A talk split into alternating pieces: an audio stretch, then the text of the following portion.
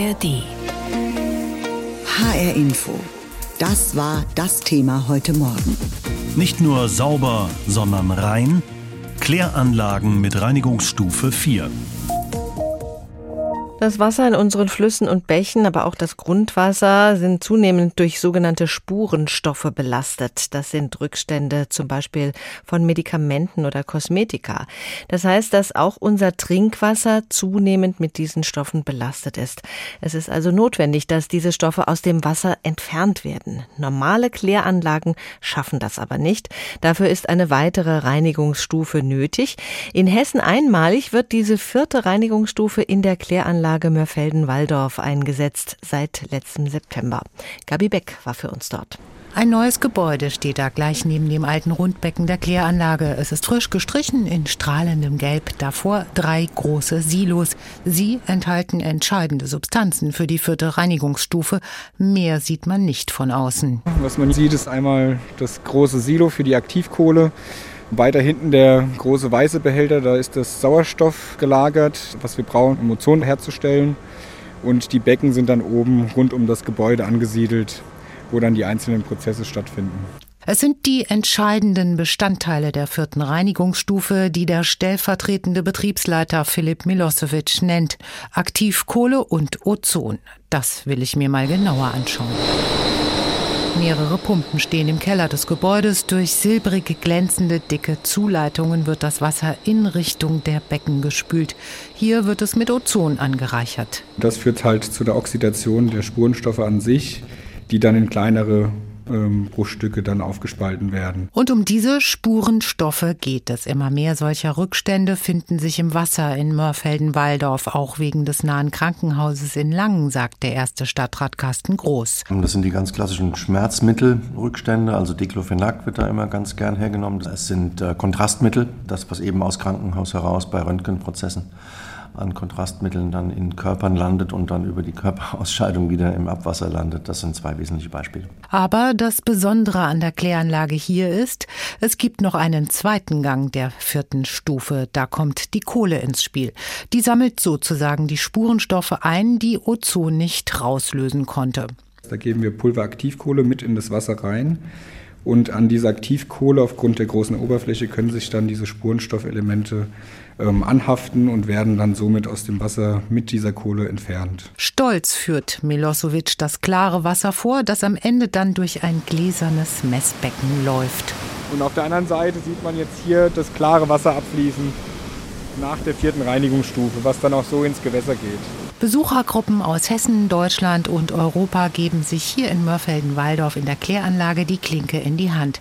Sie gilt nämlich als Vorreiter mit ihrer vierten Reinigungsstufe. Warum hat man sich dazu entschieden? Carsten Groß. Für das hessische Ried gibt es ganz besondere Anforderungen äh, die das Land Hessen definiert hat, eben wegen dieses äh, sensiblen Grundwasserkörpers, der wiederum für die Trinkwasserversorgung äh, unter anderem der Rhein-Main-Region zuständig oder verantwortlich ist. Zum Zweiten ist es aber auch tatsächlich eine politische Entscheidung hier in Mörfelden-Walldorf gewesen. Es ist so, dass ähm, auch erwartet werden kann, dass die Europäische Union entsprechende Regelungen treffen wird. Und die erste Bilanz, die ist durchaus positiv. Ja, seit September 2023 sind wir im vollständigen Betrieb der vierten Reinigungsstufe und äh, die ersten Analysen zeigen, dass wir die Reinigungsleistung von über 80 Prozent äh, bezogen auf die relevanten Spurenstoffe erreicht haben. Und so gesehen sind wir sehr glücklich mit dem äh, Ergebnis dieser ersten Betriebsmonate. Wir beschäftigen uns heute mit der Frage, wie gut wir unser Abwasser reinigen können, damit Flüsse und Bäche wieder sauber werden. Rund 125 Liter Abwasser spült jeder Mensch in Deutschland durchschnittlich pro Tag in den Abfluss. Verschmutzt natürlich mit allen möglichen Hinterlassenschaften. Toilettenpapier, Fäkalien, Duschgel, Reste von Kosmetik und Medikamenten, Waschmittel und, und, und. Wir wollen den Blick richten auf das, was da im Abwasser drinsteckt. Denn Forscher beschäftigen sich mit der Frage, wie wertvolle Stoffe aus dem Abwasser zurückgewonnen werden können.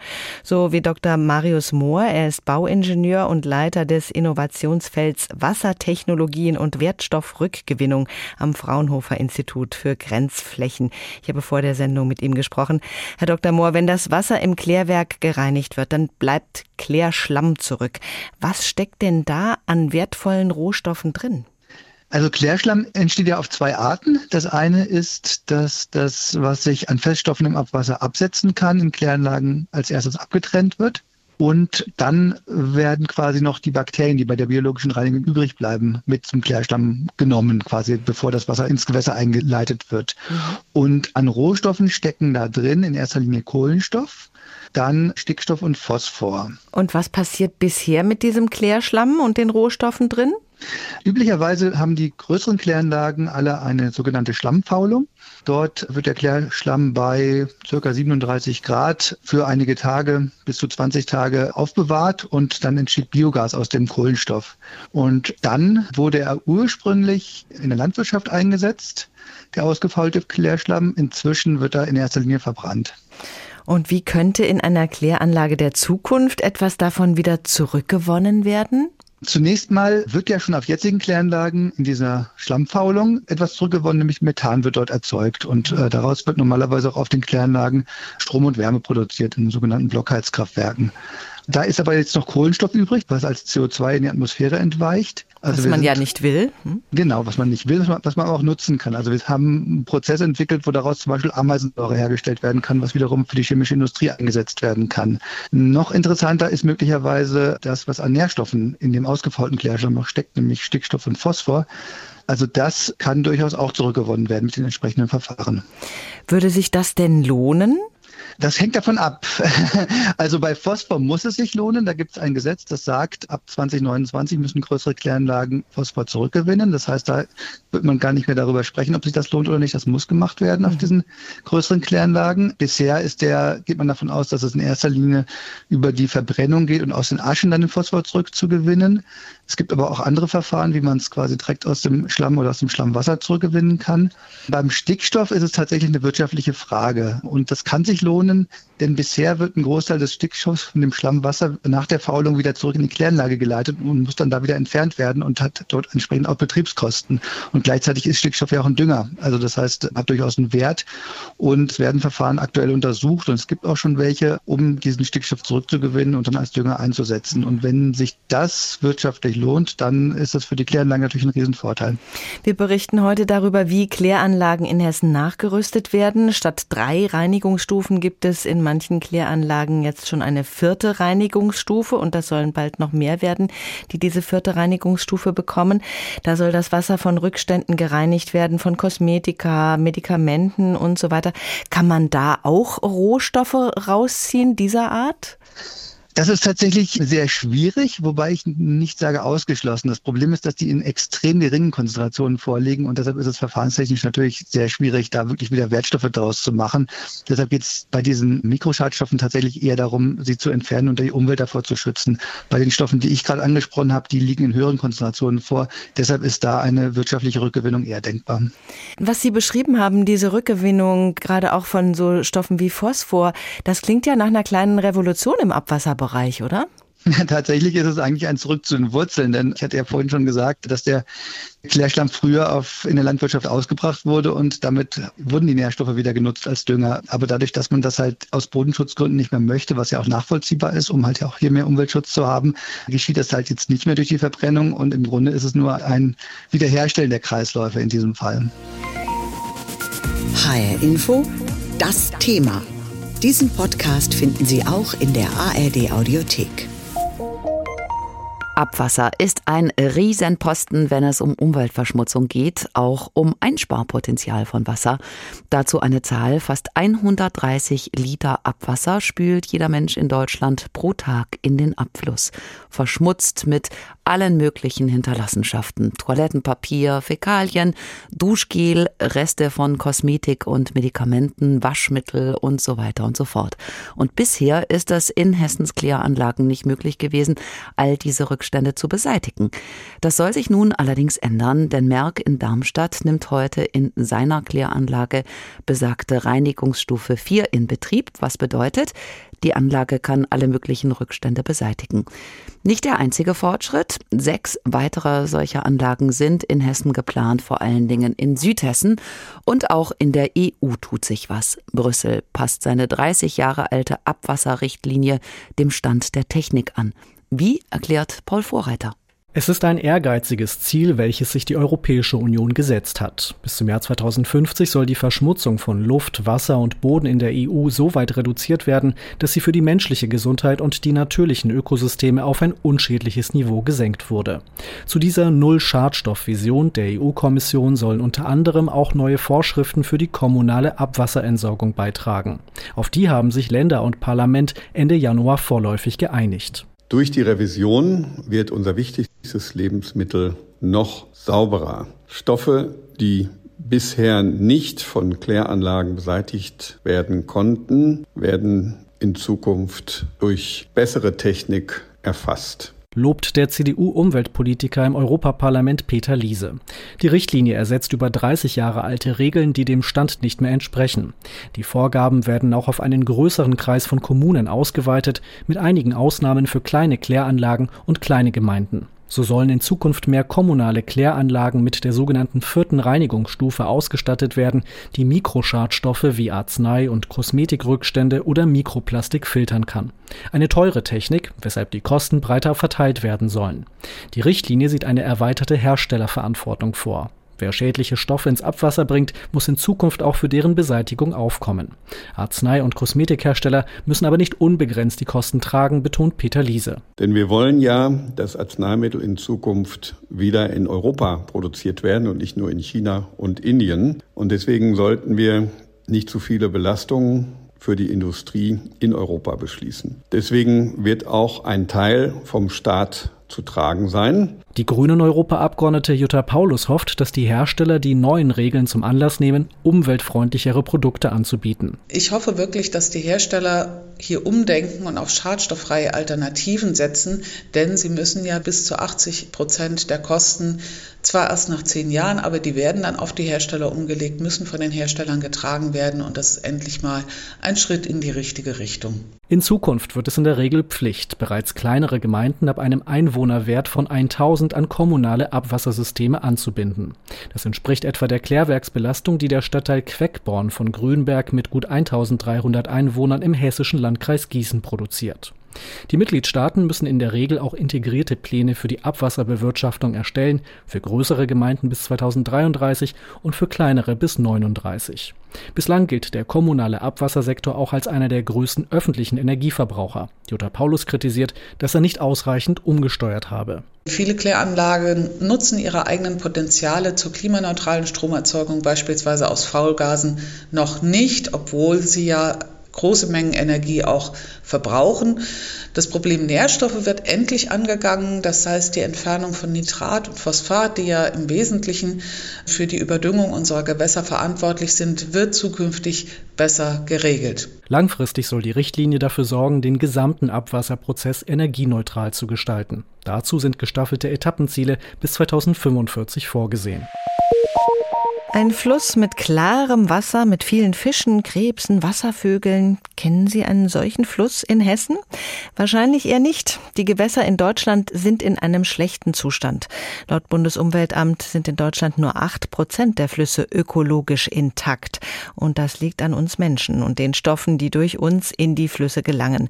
Zwar wird unser Abwasser in Kläranlagen gereinigt, aber das Wasser wird dabei längst nicht so sauber, wie es eigentlich nötig wäre. Dr. Jonas Jörg Jordan ist Biologe am Institut für Ökologie, Evolution und Diversität an der Uni Frankfurt. Er hat für eine Studie das Wasser an 170 Kläranlagen in Hessen untersucht. Ich habe ihn gefragt, was ist denn da alles drin im Wasser, was eigentlich nicht hineingehört? Ja, das ist eine gute Frage. Also zum einen müssen wir erstmal sagen, dass Kläranlagen natürlich eine immense Errungenschaft sind. Also wenn wir überlegen, im Vergleich zu den 50er, 60er, 70er Jahren, wo das noch nicht der Fall war, ist der flächendeckende Ausbau von Kläranlagen natürlich ein massiver Fortschritt, vor allen Dingen was organische Belastungen angeht. Das heißt, leicht abbaubare organische Stoffe sind in der Belastung mittlerweile deutlich zurückgegangen. Aber nichtsdestotrotz haben wir zahlreiche anthropogene Spurenstoffe noch in Oberflächengewässern. Was sind anthropogene Stoffe? Aus menschlichen Ursprung.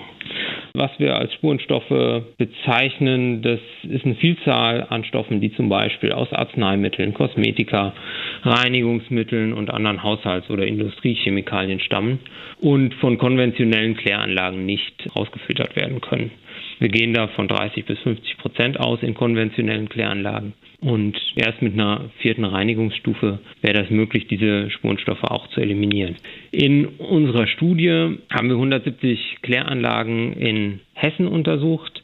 Das heißt, wir haben uns angeschaut, was der Einfluss auf die wirbellosen Organismen ist. Das heißt, wir haben uns Insekten angeschaut, Schnecken, Krebse, Muscheln und konkret haben wir das gemacht, indem wir uns die Artgemeinschaft oberhalb von Kläranlagen und unterhalb von Kläranlagen angeschaut haben. Und was wir herausgefunden haben, dass es vor allen Dingen eine deutliche Umstrukturierung in der Artgemeinschaft gibt. Also wir verlieren in vielen Gewässern seltene und empfindliche Arten, vermutlich eben auch durch den Eintrag von Spurenstoffen. Und dadurch, dass die toleranten Arten überdauern, fällt dieser Verlust erstmal gar nicht so direkt auf.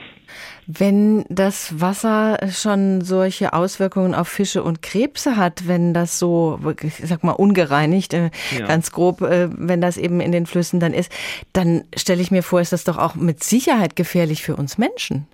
Ja, das ist natürlich davon auszugehen. Also wir gehen von einem gewissen Indikatorwert auch von vielen dieser Organismen aus. Das heißt, das ist schon ein besorgniserregender Zustand. Und natürlich, wir nutzen das Wasser teilweise zur Trinkwassergewinnung in Form von Grundwasser. Und natürlich ist davon auszugehen, dass diese Spurenstoffe dann auch im Grundwasser landen und auch letztendlich einen Einfluss für die menschliche Gesundheit haben. Mhm. Sie haben ja mit diesen 170 Kläranlagen in Hessen, die Sie da untersucht haben, einen breiten Überblick. Wo sind die Folgen besonders gravierend? In welchen Regionen? Ja, das ist ganz interessant. Wir haben herausgefunden, dass vor allen Dingen die Kläranlagen, die eher im Oberlauf, also relativ quellnah sind, besonders starken Einfluss hatten. Also das liegt vor allen Dingen daran, dass wir dort tendenziell sensitivere Artgemeinschaften haben, die dann schon bei der ersten Störung besonders gravierend sich verändert haben, während wir im Unterlauf eher tolerantere Artgemeinschaften haben, die aufgrund diverser Störungen und Einleitungen sich nicht mehr so gravierend verändert haben durch die Einleitung der Kläranlagen. In Hessen werden nun die ersten Kläranlagen nachgerüstet mit einer vierten Reinigungsstufe. Bei Merck in Darmstadt zum Beispiel ist so eine Reinigungsstufe mhm. schon in Betrieb gegangen. In Mörfelden-Walldorf gibt es eine Anlage seit dem letzten Sommer. Was bringen diese neuen Klärwerke? Die vierte Reinigungsstufe wird natürlich die Spurenstofflast deutlich reduzieren und somit den Druck von den Gewässern nehmen. Also wir haben nach wie vor keinen guten ökologischen Zustand in fast 90 Prozent der hessischen Gewässer. Das liegt natürlich nicht nur an den Kläranlagen, sondern auch an zahlreichen anderen diffusen Schadstoffeinleitungen und auch an verbauten Flusssystemen. Aber jeder eliminierte Eintragspfad von Umweltbelastungen, wie der durch solche Umrüstungen bewirkt werden kann, ist natürlich ein deutlicher Gewinn. Was würden Sie sagen, wie schnell kann das gehen, dass sich unsere Flüsse dann äh, signifikant erholen? Das ist eine sehr spannende Frage.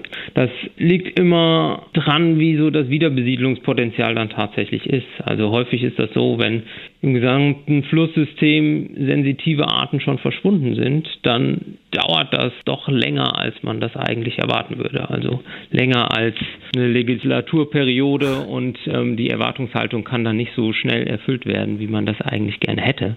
Da äh, muss man dann doch Geduld walten lassen, denn das Ausbreitungspotenzial von den Arten, die dann verschwunden sind, ist relativ gering und häufig auch so, dass dann einfach im breiten Umkreis schon keine Quellen für eine potenzielle Wiederbesiedlung mehr vorhanden sind. Das macht das Ganze auf jeden Fall zu einer Herausforderung. Diesen Podcast finden Sie auch in der ARD Audiothek.